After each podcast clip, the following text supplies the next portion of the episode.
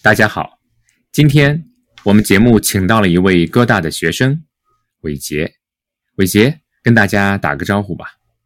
大家好，我叫李伟杰，我是美国哥伦比亚大学的学生，现在读大二，专业是计算机科学。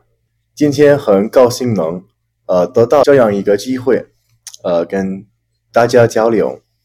好，再次欢迎你，伟杰。呃，今天你给大家带来了什么话题呀？呃，我想谈谈中国在世界上的形象。当然，我知道这个话题太大了，所以我想重点谈两个计划。这两个计划涉及到中国如何塑造自己的全球形象，是他们的呃计划和目标。如果我们对这些呃政策进行分析。就能更了解中国政府想要用什么方式让中国成为世界上最强大的国家之一。那你为什么会对这个题目感兴趣？最近的一些调查显示，呃，中国在许多西方人的眼中的形象不太好。从中国政府到中国出口的产品，名声都还有提升的空间。当然，导致这个现象的原因有很多，有些是跟中国本身有关的，有的是跟西方媒体有关的。中国政府当然已经意识到了这一点，正在采取许多措施和策略来解决这个问题。随着中国在经济和政治上的扩张。我们应该呃注意中国如何改善自己的形象，以及与其他国家的交往方式。这也是我对这个话题感兴趣的原因。那刚才你提到两个政策，是哪两个政策？第一个政策是“一带一路”。哦，那你能介绍一下“一带一路”吗？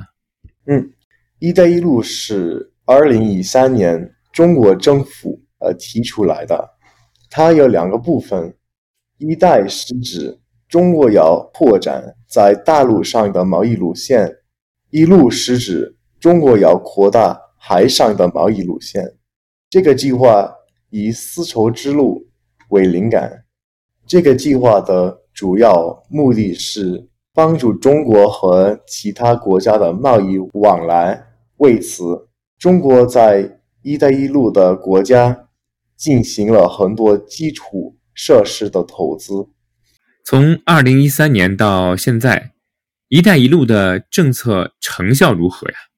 啊，虽然也快十年了，不过“一带一路”的投资回报取决于未来，效果和效益会随着时间的推移而逐渐出现。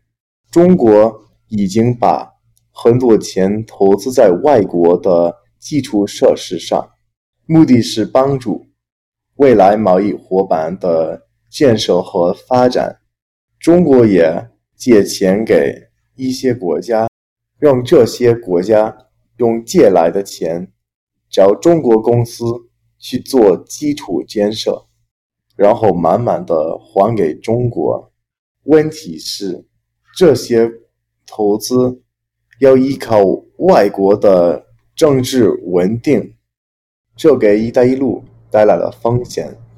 看起来这是一个长期的策略，不会立竿见影。是的，不过尽管没有良好结果的保障，这个计划的潜在的好处很多。这个计划的影响范围很广，在“一带一路”的影响下。许多国家经历了前所未有的经济发展。以非洲的一些国家为例，中国因为“一带一路”而成为了非洲最大的债主之一。因为经历了这样的发展，这些国家肯定会对中国表示友好。同时，人们都可以看到中国对世界的积极。影响和贡献，因为中国是世界上唯一一个正在加速这些国家发展的国家。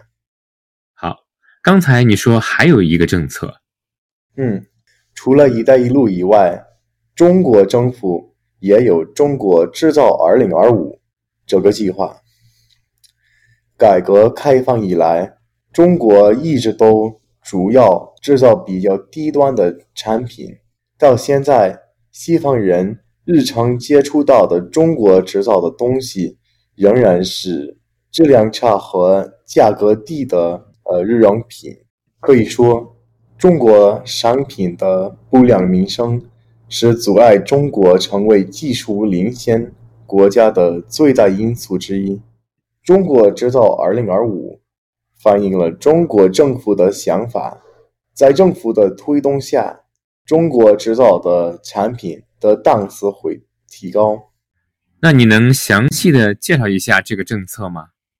好的，我认为中国制造 2025” 是中国最重要的计划之一。该计划要把中国公司的注意力转向创新，而不是让公司更重视制造业。该计划的政策。包括用奖金来激励跟外国科技企业的兼并，降低国内高科技公司的税费，和对大公司进行国家资助的研发计划。如果成功的话，中国未来出口的产品应该比现在呃好得多，而且。中国能成为世界制造强国之一。中国制造业已经充满了潜力，该计划可以加快国内创新的发展速度。那你觉得这两个政策能够帮助中国改善形象吗？一些西方专家提出过一个术语，呃，中国二零四九，指的是中国。通过各种方式，让自己取得良好的声誉和形象。虽然我谈的是具体的例子，但它们反映了总体的趋势。